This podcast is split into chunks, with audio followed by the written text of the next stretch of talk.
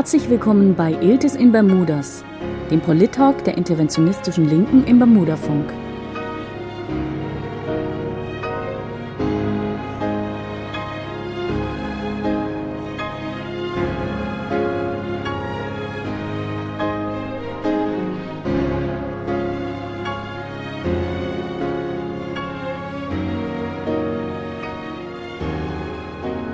Dritten Dienstag des Monats um 22 Uhr im Bermudafunk, eurem freien Radio Rhein-Neckar.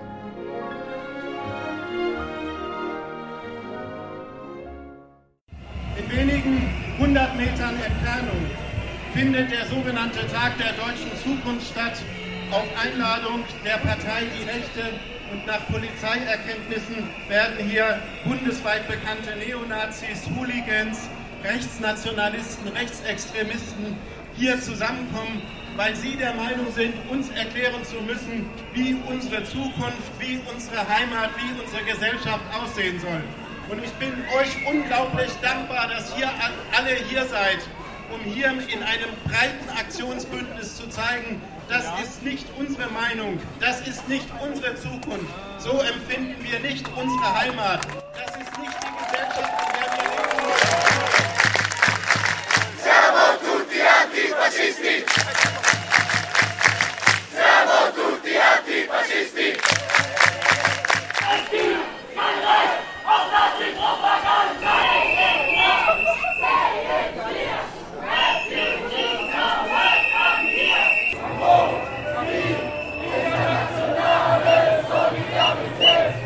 Mit Tönen aus den Gegenprotesten zum neonazistischen sogenannten Tag der deutschen Zukunft 2018 in Karlsruhe beginnt die heutige Sendung Iltis in Bermudas. Herzlich willkommen.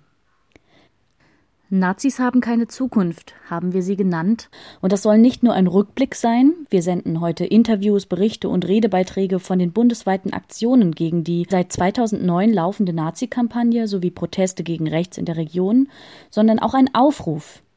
Denn am 6. Juni wollen Neonazis rund um die NPD und die Rechte ihren TDDZ in Worms durchführen, wenige Kilometer von hier rheinabwärts. Nach vielen Jahren faschistischer und antisemitischer Hetze wird Worms voraussichtlich die letzte Station dieser rechtsradikalen Kampagne sein.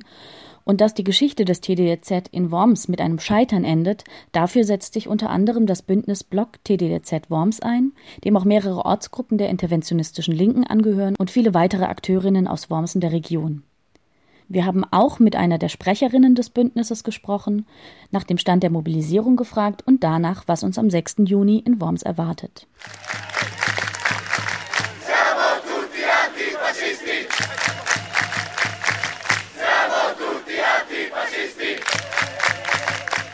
Als die Organisatorinnen des TDDZ 2012 nach Hamburg mobilisierten, sprach das dortige Freie Senderkombinat am Tag des Aufmarschs und der Gegenproteste mit dem Journalisten und Rechtsextremismusexperten Andreas Speit.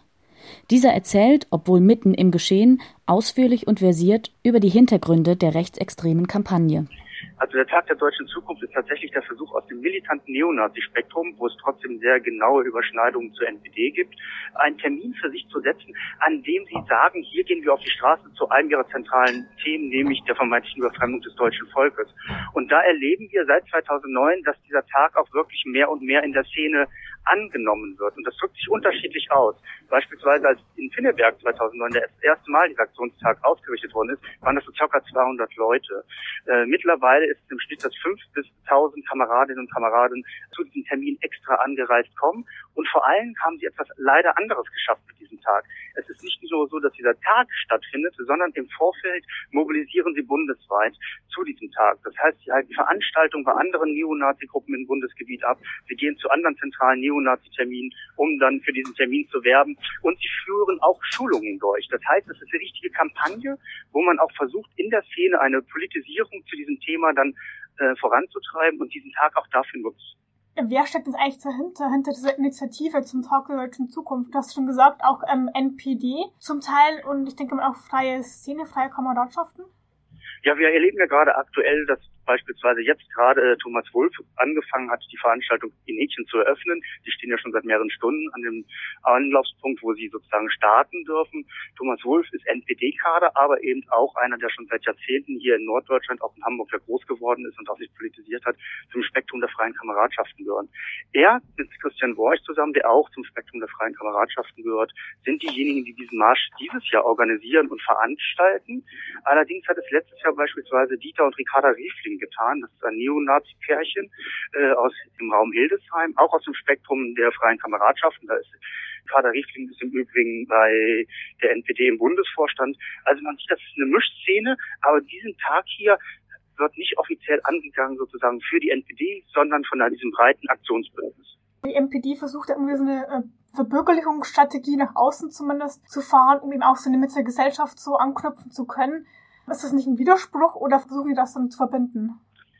Ja, das scheint so, aber das ist eben ein immanenter Widerspruch in der rechtsextremen Szene. Eben einerseits bürgernah zu erscheinen, um den alltäglichen Rassismus, die in den letzten Jahren gestiegenen Rechtsressentiments in der Mitte der Gesellschaft, um da anlocken zu können, aber gleichzeitig eben für die radikale Szene selber Termine und Aktionen inszenieren. Und dieser Tag hier ist de facto ein Tag für sie. Sie wollen als Szene auf die Straße gehen zu ihrem Thema vermeintlich Überfremdung für eine deutsche Volksgemeinschaft, die sie dann ja auch später wahrscheinlich wieder in den Reden bekunden werden. Das hat natürlich nicht die Intention, mit aller Vorsicht gesagt, bürgernah aufzutreten. Da machen sich dann andere Aktionen. Und man muss auch ganz ehrlich sagen, der Hamburger Landesverband der NPD ist auch eine kleine Ausnahme, wenn wir uns die Bundessituation der NPD angucken. Die gesamte Landesführung der NPD kommt ja aus dem sogenannten Hamburger Sturm, der vor ein paar Jahren verboten worden ist, also eine freie, militante Kameradschaft. Und Torben Klebe beispielsweise, der NPD-Landesvorsitzende, ist genau beim Hamburger Sturm sozusagen auch groß geworden. Da merkt man, wir haben hier schon immer eine ganz enge Verzahnung zwischen militanter Szene und NPD. Und darum treten sie hier auch seltener so bürgerfreundlich auf, äh, wie wir es in Mecklenburg-Vorpommern von der NPD kennen oder wie wir es in Sachsen kennen. Mir, mir wird immer nicht so ganz klar, welchen Aktionsziel solche Kampftage haben. Also für die eigenen Leute zeigen, wir lassen uns die Straße nicht nehmen oder welche Außenwirkung oder taktische Wirkung soll sowas eigentlich in so einer Stadt wie Hamburg zeigen? Ja, das ist auch tatsächlich im ersten Moment, wo man auch sich wirklich fragt, was soll das eigentlich? Weil sie mhm. haben eigentlich keine Außenstrahlung in dem Sinne, dass da jetzt die Straßen hier sind auch rundherum leer, außer von Gegendemonstranten bevölkert, im positiven Sinne gemeint. Ähm, ansonsten ist ja niemand anders auf der Straße, Polizei und Gegendemonstranten. Es gibt ja glücklicherweise auch wirklich unglaublich viele Blockaden heute. Tatsächlich hat dieser Tag wirklich den Effekt, als Szene sich zu stabilisieren. Einerseits, wie ich es ein bisschen angedeutet habe, dass man versucht, den Aktionstag politisch-ideologisch vorzubereiten, quasi als Schulungsmaßnahme. Ja.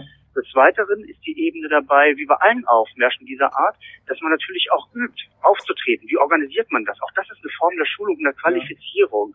Und des Weiteren ist das natürlich auch ein Action-Event für die Szene, dass sie sagt, wir waren hier. Und du hast es eben angedeutet. Gerade Hamburg ist für sie ähm, ein Pflaster, wo sie wissen, das ist, sage ich mal, Antifa-Stadt, wie es in mhm. ihrer Sprache heißt, das rote Hamburg wo es dann erst recht darum geht, hier jetzt nochmal aufzutreten und zu sagen, massiv sich zu präsentieren. Man merkt das übrigens auch bei dem Zuspruch, wer dort gekommen ist. Die, die jetzt schon da sind, sind meistens fast alle im Style der autonomen Nationalisten, wo ja. man sich dran erinnert, was 2008 ja in Hamburg gewesen ist, wo man wirklich den Eindruck hat, die sind auch hier, um sozusagen Militanz auf die Straße zu zeigen. Und das ist auch wieder ein Effekt für die Szene, dass sie sagen, hier, wir sind auf der Straße, wir sind da, wenn wir wollen und wir sind auch gewaltbereit wenn ich das so höre, ist es ja fast schon Erfolg, dass sie anreisen und da sind. Und also ab wann ist es der, ist, ist der Erfolg leider da? Wenn sie beispielsweise nicht weit laufen können, kann ja. es sehr gut sein, dass die genervt nach Hause fahren und sagen, ja okay. super, jetzt haben wir monatelang uns vorbereitet und sind hier 500 Meter gegangen. Ja. Das ärgert die sehr. Das haben wir auch in Neumünster erleben können beispielsweise. Die waren stinkensauer, dass hier ein Aufmarsch von der Polizei dort beendet worden ist, weil es da ja auch so unglaublich erfolgreich breiten Protest mhm. gegeben hat. Das wurmt die und dann schreiben die auch in internen Foren, Mist, Tag, Niederlage, ja. äh, alles scheiße gewesen. Und dann werden sich auch gegenseitig Vorwürfe gemacht, wer der organisatorisch was falsch gemacht hat. Tatsächlich ist hier, glaube ich, ist noch nicht entschieden, was, wie sie diesen Tag bewerten werden. Die okay. stehen halt immer noch am Veranstaltungsort ja. und sie merken natürlich auch den gesellschaftlichen Druck. Äh, sie merken auch, äh, weil es einfach sichtbar und hörbar ist, dass breiter Protest auf der Straße ist. Als äh, Wolf geredet hat, sind sofort Anti-Nazi-Rufe laut geworden ja. und Trillerpfeifen. Ähm, da merkt man wirklich, dass die ja schon sehen, dass sie äh, hier eine harte Auseinandersetzung bevorsteht. Ja. Ähm, noch sind sie in der Stimmung, wir werden marschieren, aber das wird sich wirklich erst noch zeigen. Ich meine, dass sie immer noch stehen, sagt ja auch etwas, dass sie nämlich tatsächlich auch schon Probleme bei der Anreise gehabt haben. Ja. Und man muss auch ganz deutlich sagen, es geisterte die Zahl von 1000 Neonazis inklusive drei bis 500 äh, sogenannte autonome, gewaltbereite Neonazis. Im Übrigen verstehe ich ehrlich gesagt immer gar nicht, warum das so getrennt wird. Das ist so ein bisschen so eine Polizeilogik, als ob die anderen Neonazis nicht militant und gewaltbereit wären. Tatsächlich sind aber bisher ca. 400, 500 Neonazis da. Genau, und deswegen ja. hat man nämlich auch erleben können, dass sie jetzt schon anfangen, sich den Marsch schön zu reden. Christian, äh, Christian Borch beispielsweise hat sich gegenüber der Presse jetzt hingestellt, nein, wir haben nie von 1000 geredet, höchstens von 700, wenn nicht gar so 500. Also man merkt, sie relativieren sich selber. Ja. Und Thomas Wolf hat schon wieder so eine Standardrede gehalten, die ich leider seit etlichen Jahren von ihm kenne, äh, redet immer wieder darüber. Ein total großer politischer Erfolg, weil alle haben jetzt über uns berichtet und alle sind gegen uns auf die Straße. Das ist schon ein politischer Erfolg, damit haben wir schon was bewirkt. Das ist natürlich sich, sich in die Tasche gelogen, muss man deutlich zu sagen, äh, weil hier natürlich ganz offensichtlich ist, äh, dass sie eben keinen politischen Erfolg davon hatten, keinen gesellschaftlichen Zuspruch durch diese Aktion gefunden haben. Haben diese Mordserie durch die NSU, ist sie auch irgendwie aufgegriffen worden oder wurde irgendwie Bezug genommen darauf? Das haben sie bisher noch nicht gemacht, aber wie gesagt, die Neonazi-Demo ist ja quasi erst am Beginn. Das könnte ich mir auch wirklich sehr gut vorstellen, weil es hat von Thomas Fusch nämlich eine andere Formulierung gegeben, die ich auch in dem Zusammenhang auffällig fand.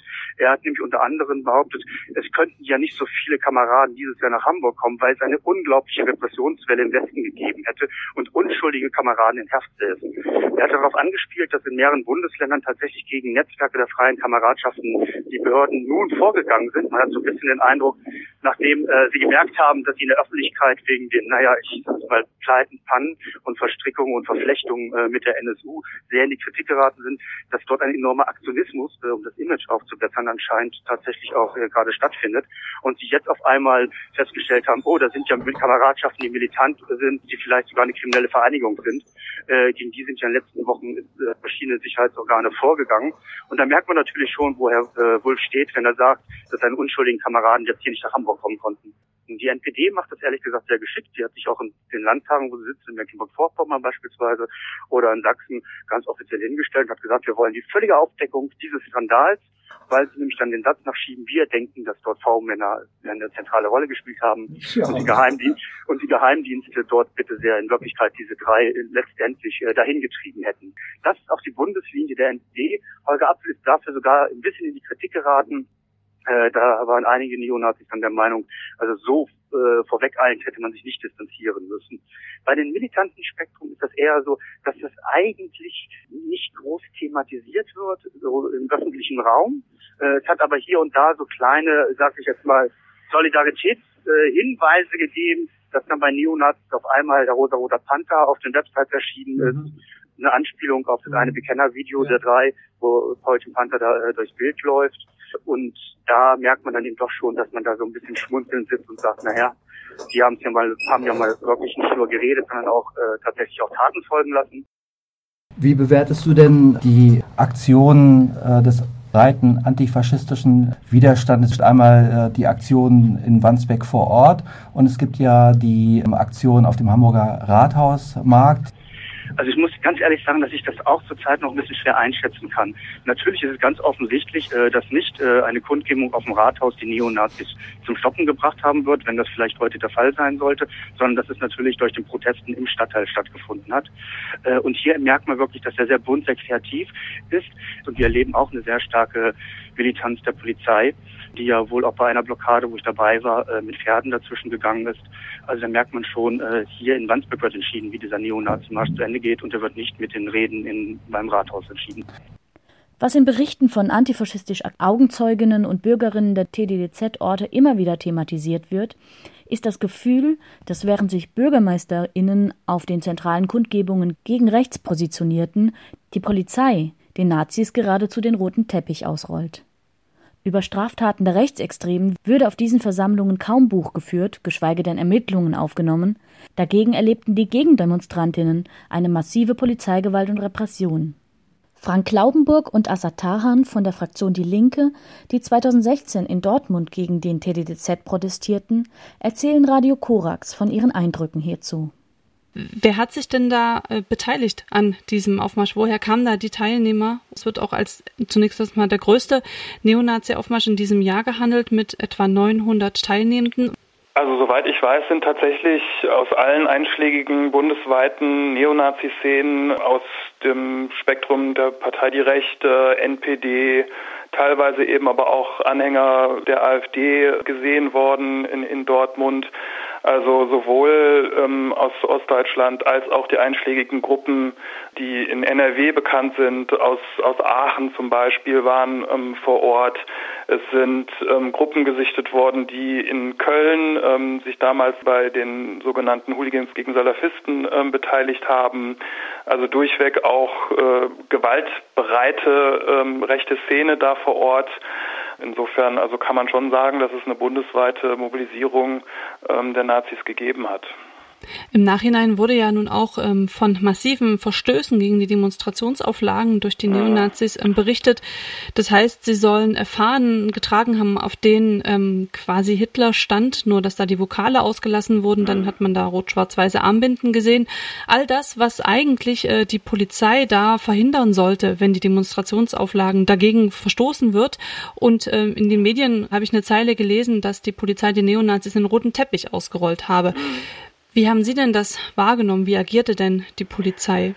Ja, das ist leider nichts Neues. Also es ist tatsächlich so, ähm, dass da immer mit zweierlei Maß Hand angelegt wird und ähm, es ist oft so, dass Teilnehmerinnen und Teilnehmer, die zu antifaschistischen Demonstrationen unterwegs sind, ähm, damit rechnen müssen, dass sie aufgehalten werden von der Polizei, dass sie teilweise schon bei der Anreise daran gehindert werden, zu bestimmten Sammelpunkten zu kommen, dass äh, sozusagen auch ähm, die Demonstrationsanmelderinnen und Anmelder äh, schikaniert werden.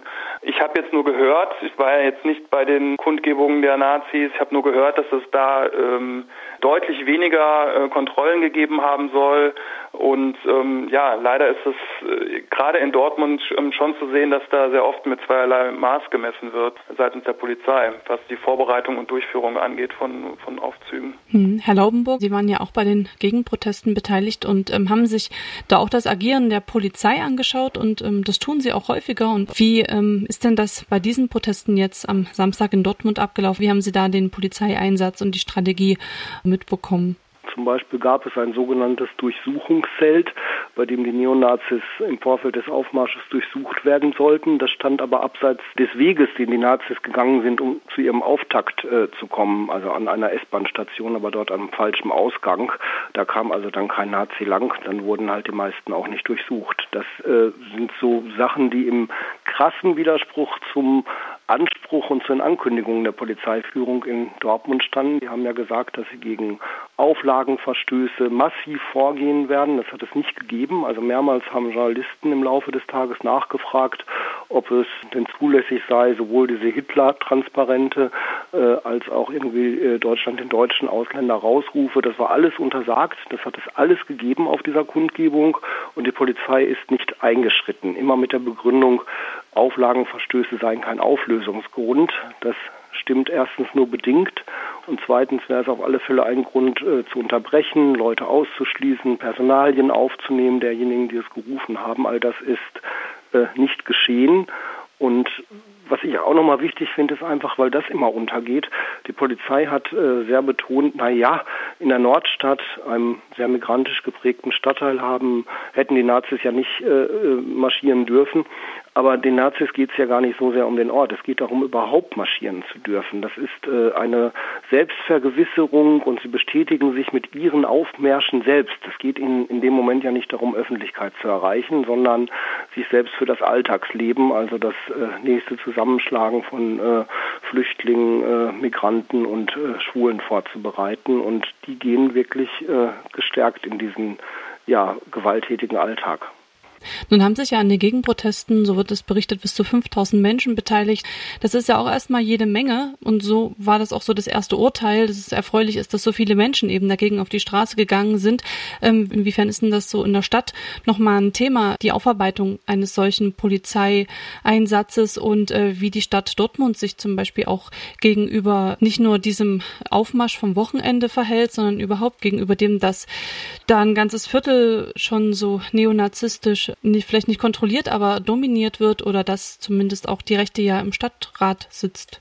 Also die Führungselite der Stadt und der Polizei versucht seit Jahren so ein äh, eine Teilung und Aufspaltung von antifaschistischen Kräften zu machen. Wer irgendwie bei diesen bürgerlichen Bündnissen mitmacht, der ist ja gut und alles andere sind Linksautonome. Ich las auch davon, äh, dass die Stadt erklärt hat, jetzt das seien ja zweieinhalbtausend Linksautonome in der Stadt gewesen. Da fallen aber alle, alle drunter, die irgendwie sagen, wir möchten einen Nazi-Aufmarsch blockieren. Aber die Blockade eines Nazi-Aufmarsches ist, ja auch gestärkt über Urteil des Bundesverfassungsgerichts, ein, ein Grundrecht. Ist völlig legitim, völlig legal und äh, der Versuch dann alle als linksautonom zu diskreditieren, äh, dient natürlich dazu zu sagen, es gibt welche, die sind eigentlich genauso schlimm wie die Nazis. Und das ist eine, eine ganz, ganz schlimme Geschichte. Im Übrigen bin ich immer dankbar, ich komme aus Düsseldorf. Äh, da gab es wirklich eine linksautonome Szene und äh, das war natürlich diese linksautonome Szene, die verhindert hat, dass sich da Nazi-Strukturen festsetzen konnten. In Dortmund äh, hat es so eine Szene nicht gegeben, örtlich verankert. Und das ist mit ein Grund dafür, äh, dass es überhaupt zu diesem Nazi-Kiez in Dorstfeld kommen konnte. Ob das ein Erfolg gewesen ist für die Neonazis, sie konnten natürlich ihren Demonstrationszug durchziehen ähm, mit Verzögerung und auch nicht in dem Stadtteil, in den sie eigentlich wollten. Insofern ist das sozusagen ja schon ein eingeschränkter Erfolg, wenn man davon ausgeht, was sie eigentlich erreichen wollten. Aber insgesamt ist es natürlich schon ähm, zu beklagen, dass sie überhaupt laufen konnten, dass sie überhaupt ihren Hass in Dortmund ähm, auf die Straße tragen konnten, sich produzieren konnten auf der Straße, öffentlich für sich werben konnten und ähm, naja, letzten Endes in Dorstfeld ja auch, es ist ja bekannt, auch einige Nazi-WGs ähm, existieren und sie da in ihrem Umfeld ähm, eben auch für sich weiter werben konnten und bundesweit, ähm, das ja auch Aufmerksamkeit erregt hat.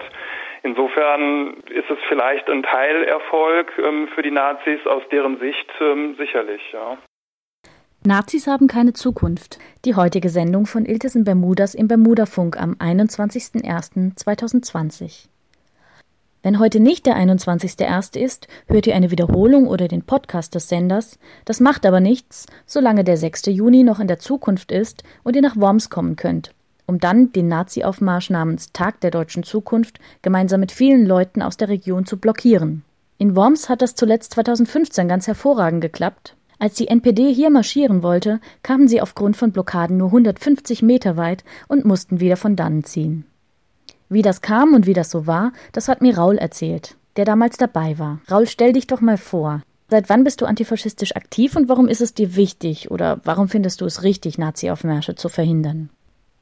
Ja, hallo. Ähm, ich bin 21 Jahre alt, äh, bin in Mannheim aufgewachsen, wohne mittlerweile in Frankfurt am Main, bin hier zum Studieren hergezogen. Ähm, in Frankfurt bin ich in der Ortsgruppe der interventionistischen Linken organisiert habe dort erst äh, Recht auf Stadtsachen gemacht und bin jetzt in der Antifa AG.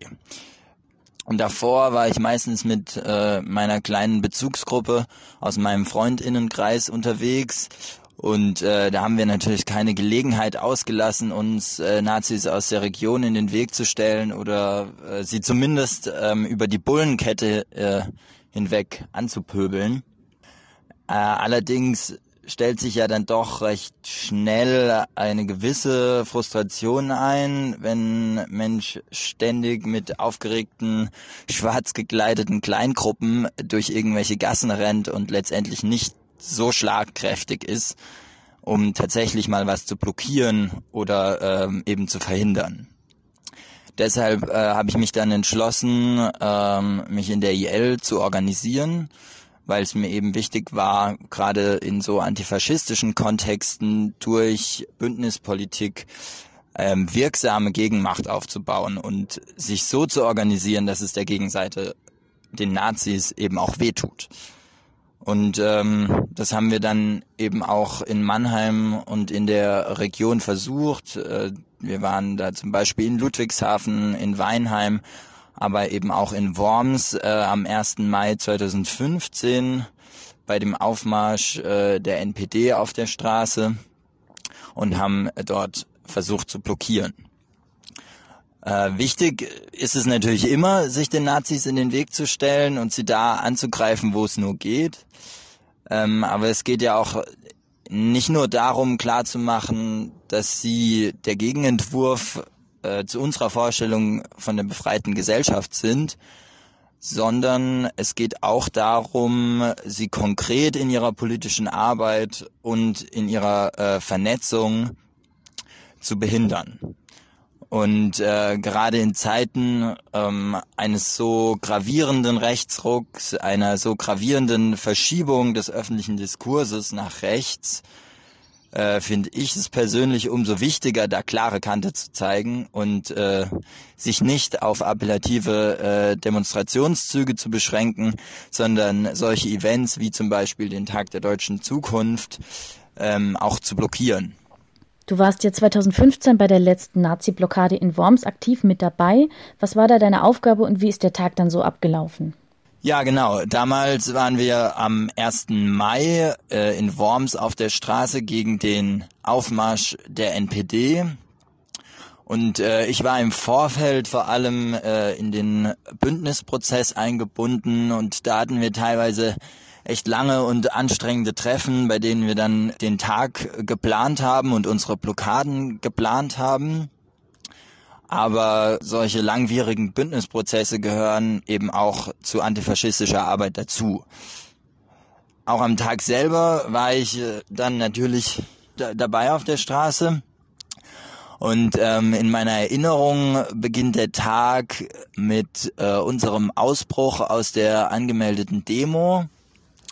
Und wir sind dann ähm, durch die Innenstadt äh, entlang an den Straßen, auf denen die Nazis laufen sollten, die mit Hamburger Gittern und Bullenketten abgesperrt waren, äh, bis wir dann zu einem Kreisel gekommen sind, gar nicht so weit weg vom Bahnhof. Und äh, zu dem Zeitpunkt waren die Bullen dann schon völlig überfordert von uns, weil wir einfach mega viele waren und weil wir auch einfach mega entschlossen waren auf dem Kreisel, zu dem wir dann äh, gekommen sind, äh, sind wir auch erstmal geblieben und haben uns dort hingesetzt, haben dort blockiert und äh, wir wurden sogar immer mehr Menschen, weil einfach immer wieder Leute auch von der angemeldeten Demo und der Kundgebung zu uns kamen.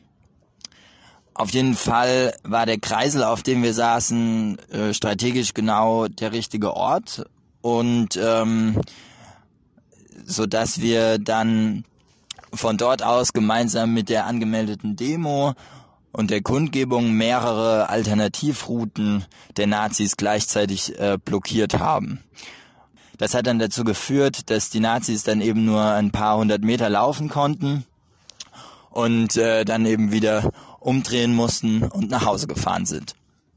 Wie schätzt du diese Blockade nachträglich ein? War es ein Erfolg und wie war da dein Gefühl? Die Blockaden waren auf jeden Fall ein Riesenerfolg. Äh, die Nazis konnten ja nur einige Meter laufen und mussten dann wieder nach Hause fahren. Außerdem waren wir in der Blockade mit mega vielen und auch total unterschiedlichen Leuten auf der Straße. Und dass es eine angemeldete Kundgebung gab, zu der wir sicher zurückkehren konnten und eine angemeldete Demo, aus der wir ausbrechen konnten, war auch total super. Außerdem konnten wir am Ende sogar dann völlig unbehelligt abziehen und auch im Nachhinein kam es zu keinen äh, Repressionen. Die Bullen hatten uns zwar eingekesselt auf dem Kreisel und die Nazis äh, waren schon lange wieder weg, aber ich erinnere mich noch, wie irgendjemand die Durchsage gemacht hat, dass wir jetzt eine Spontandemo zurück zum Bahnhof machen, zu der angemeldeten Kundgebung und die Bullen den Weg frei machen sollen. Und das ist dann auch äh, genau so passiert. Ich war dann auf jeden Fall äh, im Nachhinein ziemlich empowered von dem Tag und ich habe mich ziemlich gefreut, dass die ganze Arbeit im Vorfeld sich gelohnt hat äh, und wir den Nazis und wir den Nazis ordentlich den Tag versaut haben. Was meinst du, was braucht es, dass eine Nazi-Blockade erfolgreich funktioniert? Warum hat es 2015 so gut geklappt? Also ich glaube, 2015 hat es vor allem deshalb so gut funktioniert, weil wir schon im Vorfeld und auch am Tag selber total gut zusammengearbeitet haben mit ganz unterschiedlichen Akteuren, die sich gegenseitig solidarisch zu ihren jeweiligen Aktionsformen verhalten haben. Und das Allerwichtigste, was zum Erfolg des Tages beigetragen hat, waren auf jeden Fall die vielen entschlossenen Menschen, die bereit waren, sich in die Blockade zu begeben und die auch durchgehalten haben bis ganz zum Ende. Und das alles hat natürlich dazu geführt, dass die Bullen total überfordert waren mit uns und äh, sie die Nazis nicht einfach durchprügeln konnten. Wie ist das jetzt dieses Jahr? Ist die IL Frankfurt auch bei Block DDZ 2020 dabei? Und welche Unterstützung wird es geben? Ja, auf jeden Fall. Die IL Frankfurt ist in diesem Jahr auch bei den Blockaden äh, des TDDZ in Worms dabei. Und wir werden zusammen mit anderen Frankfurter Gruppen nach Worms mobilisieren. Und im Vorfeld bringen wir uns auch schon, genau wie andere IL-Gruppen aus der Region, allen voran, natürlich die IL Rhein-Neckar, ähm, in die Vorbereitung von äh, den Aktionen ein. Ähm, außerdem werden wir hoffentlich am Tag selbst mit äh, ganz vielen entschlossenen FrankfurterInnen vor Ort sein und die Blockaden supporten. Iltis in Bermudas, die Radioproduktion der IL Rhein-Neckar im Bermudafunk. Die heutige Sendung heißt Nazis haben keine Zukunft. Und wir blicken auf die rechte Kampagne Tag der deutschen Zukunft und vor allem die Gegenproteste, die von tollen, aktiven Leuten organisiert werden, wie zum Beispiel Laura.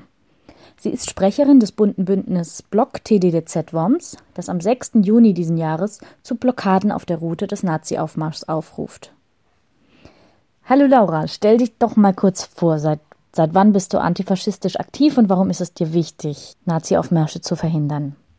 Ich bin seit etwa acht Jahren antifaschistisch aktiv und für mich persönlich ist es wahnsinnig wichtig, Nazi-Aufmärsche weiterhin zu blockieren, um den Nazis einfach zu zeigen, dass da keinerlei Toleranz besteht, sie da weiterhin laufen zu lassen und dass unser Ziel einfach sein sollte, sie möglichst keinen Meter marschieren zu lassen und dass auch in Zukunft einfach gezeigt wird durch solch antifaschistisches Engagement, dass wir das nicht dulden werden, dass Nazi-Aufmärsche einfach weiterhin passieren und niemand was dagegen unternimmt. Du bist Sprecherin des Bündnisses Block TDDZ Worms.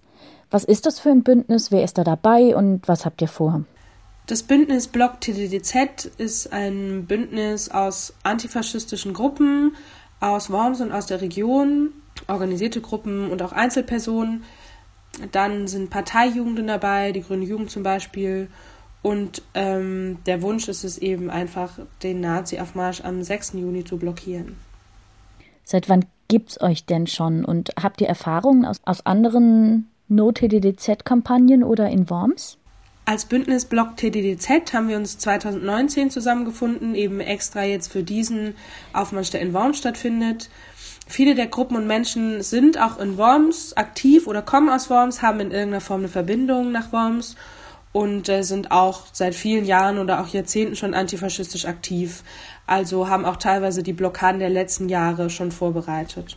Ähm, da gibt es dann teilweise auch noch andere Bündnisse in Worms, zum Beispiel das Bündnis gegen Nazi-Aufmärsche oder Schöner Leben Nazis stoppen, die auch schon in den letzten Jahren gegen ähm, Nazi-Demos aktiv waren, die in der Region stattgefunden haben.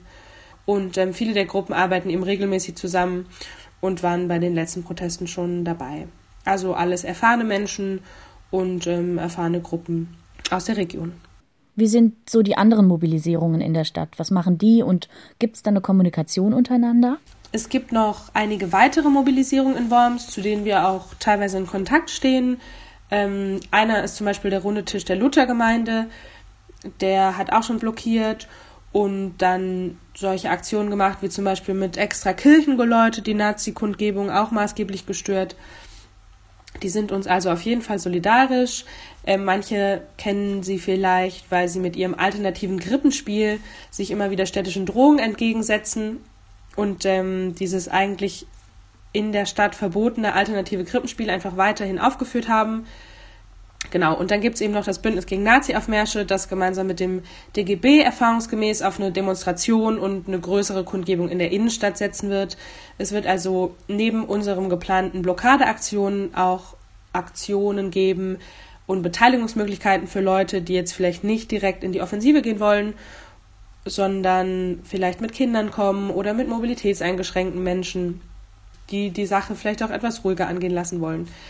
Ähm, von dem her sind wir da in einem solidarischen Umgang untereinander und werden die Aktionsformen untereinander absprechen, weisen auf die Aktionen anderer hin. Also da sind wir darauf bedacht, dass da jeder die Aktion findet, die zu ihm passt und da auch Anschluss findet, wenn er sich in irgendeiner Form gegen den Tag der deutschen Zukunft positionieren will. Und was ist euer spezifischer Ansatz, der Plan für Block TDDZ? Unser Ansatz ist, wie schon gesagt, dass wir den Aufmarsch wirklich blockieren wollen und versuchen wollen, dass der gar nicht erst stattfindet. Also wir sind ein Blockadebündnis und unser Ziel ist es, schnell, effektiv und eben mit möglichst vielen Menschen einen oder mehrere zentrale Punkte dieser angemeldeten Nazi-Route zu erreichen und eben dann zu blockieren. Also wir werden den strategisch schlauen Ort besetzen und wollen eben erreichen, dass die Nazis nicht mehr marschieren können ähm, dadurch, dass wir uns einfach schlicht und einfach in den Weg stellen. Und im besten Falle sind wir eben so viele, dass es unmöglich ist, uns zu räumen. Und ähm, diese Strategie ist eben auch schon in den letzten Jahren oft aufgegangen. Welche Rolle spielt bei euch dann die Polizei? Ja, die Frage nach ähm, Polizeikontakt bei solchen Aktionen kommt natürlich immer wieder. Mm, wir sagen da ganz klar, dass die Polizei nicht unser primärer Gegner ist und da von uns keine Eskalation ausgeht. Ähm, wenn die PolizistInnen in dem Fall deeskalierend vorgehen und sich deeskalierend verhalten, klappt alles reibungslos. Wir werden uns auf jeden Fall nicht provozieren lassen, müssen aber eben auch die Daumen drücken, dass es da nicht zu unnötiger Polizeigewalt kommt. Ähm, da haben wir es auf jeden Fall nicht drauf abgesehen. Wie schätzt du die Nazi-Szene in, in Worms und der Umgebung an? Läuft da die Mobilisierung auch schon? Mm, die hiesige Nazi-Szene ähm, ist auf jeden Fall auch schon am Mobilisieren. Ähm, Anmelderin für den diesjährigen TDDZ in Worms ist Ricarda Riefling, die ähm, als NPD-Aktivistin bekannt ist und auch im Ring nationaler Frauen aktiv ist. Und aus dem NPD-Umfeld kommt auch die erste Mobilisierung, die gerade anläuft. Ähm, mit Markus Walter, das ist der NPD-Landesvorsitzende von Rheinland-Pfalz, ist ebenfalls zu rechnen und derzeit ist auch Patrick Lohr sehr aktiv am Werben. Ähm, es gab bereits Rechtsrockkonzerte, Nazi-Konzerte, ähm, die auf den Konzerten dann Geld für den TDDZ gesammelt haben. Und ähm, was auch in der Presse war in den letzten Wochen, ist die Aktion von Einzelnen auf dem Wormser Weihnachtsmarkt gewesen, wo eben dieser besagte Patrick Lohr eine Wechselbude angemietet hatte und dort sogenannten Weihnachtsschmuck, ähm, so ekelige Runen besetzte Kinderschwerter aus Holz und so weiter, ähm, auch zugunsten des TDDZ verkauft hat. Von Grabowski und Milinowski von der rechten Südwest hört man derzeit noch nicht sehr viel. Ähm, es ist aber schon damit zu rechnen, dass sie auch mobilisieren. Wir haben den Eindruck, dass die Nazis schon Lust drauf haben, es zum Abschluss ihrer Kampagne so richtig krachen zu lassen, aber können noch nicht absehen, ob da irgendwie 200 Nazis wie sonst in Worms oder mehr am Start sein werden. Ähm, wir behalten das auf jeden Fall im Blick, konzentrieren uns schon auf unsere Arbeit, ähm, aber haben da auf jeden Fall ein Auge drauf. Wichtigste Frage zuletzt, wie kann man bei euch mitmachen oder euch unterstützen? Wo gibt es Informationen? Was muss man tun? Äh, das ist auf zahlreichen Wegen möglich. Äh, Gruppen, die uns in Sachen Organisation oder Mobilisierung einfach helfen wollen oder unseren Aufruf unterschreiben möchten, können uns eine Mail schreiben an info@blogtdddzworms.de. Wir freuen uns sehr und äh, antworten dann auf jeden Fall auch. Und auf unserer Website blogtdddzworms.de könnt ihr ebenfalls Infos finden. Ansonsten, wie schon gesagt, kommt einfach am Tag selber, schließt euch auch als Einzelperson den Blockaden an. Ähm, und ich habe ja auch schon von den anderen Aktionsformen erzählt, die da stattfinden werden. Kommt auf jeden Fall vorbei und findet einfach euren Platz ähm, beim Protest. Ihr könnt auf jeden Fall dabei sein. Nazis haben keine Zukunft. Die heutige Sendung von Iltesen Bermudas am 21.01.2020. Als der sogenannte Tag der deutschen Zukunft 2017 in Karlsruhe marschierte, fand zeitgleich der schon lange geplante Christopher Street Day statt. Umgehend solidarisierten sich CSD und antifaschistische Proteste. Auf der Kundgebung des No-TDDZ-Bündnisses hielt CSD-Aktivistin Rosa Opossum eine beeindruckende Rede, die von Radio Dreieckland Freiburg mitgeschnitten wurde. Mit einem Ausschnitt daraus möchte ich mich verabschieden. Iltis in Bermudas ist am 18.02. zurück und wir sehen uns bei den Protesten von Block TDDZ am 6. Juni in Worms. Minderheiten, die auch als solche zu erkennen sind, seien es Migranten oder sexuelle Minderheiten, sind stets mit Diskriminierung konfrontiert. Sie begegnet uns in Zeitungsberichten und Kommentarspalten. Äh, sie begegnet uns bei Entscheidungen der Regierung oder in Redebeiträgen von Parlamentsmitgliedern, aber auch auf der Straße, in öffentlichen Verkehrsmitteln oder auf dem Schulhof. Wir haben uns fast schon daran gewöhnt, uns etwas kleiner zu machen, wenn eine Gruppe auf der Suche nach Streit sich in unsere Richtung bewegt. Wenn wir in eine Situation geraten, in der es für unsere Sicherheit besser ist, nicht aufzufallen. Denn wir wissen auch, im Zweifelsfall sind wir allein. Die Hilfsbereitschaft und Solidarität der anderen wird zu oft gelähmt von Angst und Erleichterung darüber, nicht selbst im Fokus der Aggression zu stehen. Aber auch Ignoranz und Unwillen zu erkennen, was da gerade vor unserer aller Augen vor sich geht, macht es den Täterinnen einfach, ja. Damit meine ich nicht nur Menschen, die den Sitzplatz wechseln, wenn eine Transsexuelle im Bus bedrängt wird, sondern auch die, die stillschweigend damit einverstanden sind, Grenzen zu schließen und Menschen auf der Flucht vor Krieg und Terror sich selbst zu überlassen. Es scheint schon lange wieder in Ordnung zu sein, dass Nazis vor den Augen der Polizei den rechten Arm in die Luft strecken. Kaum jemand wundert sich, dass schwule Sau das ultimative Schimpfwort ist, um Mitschüler abzuwerten. Oder dass man sich eher über Anti-Nazi-Demos aufregt, als über die Tatsache, dass Neonazis vor der eigenen Haustür marschieren.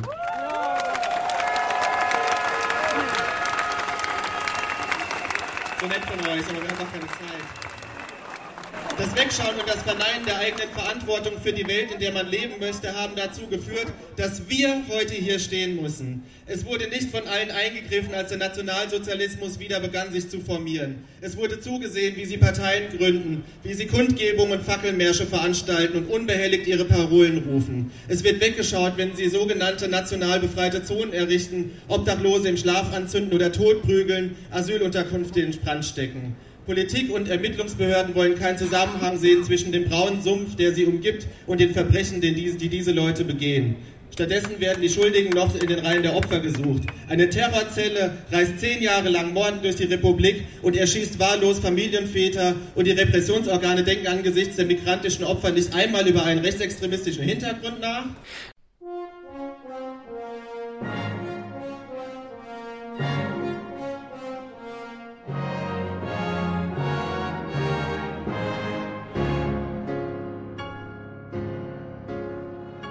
Das war Iltis in Bermudas, der monatliche Polit-Talk der interventionistischen Linken Rhein-Neckar.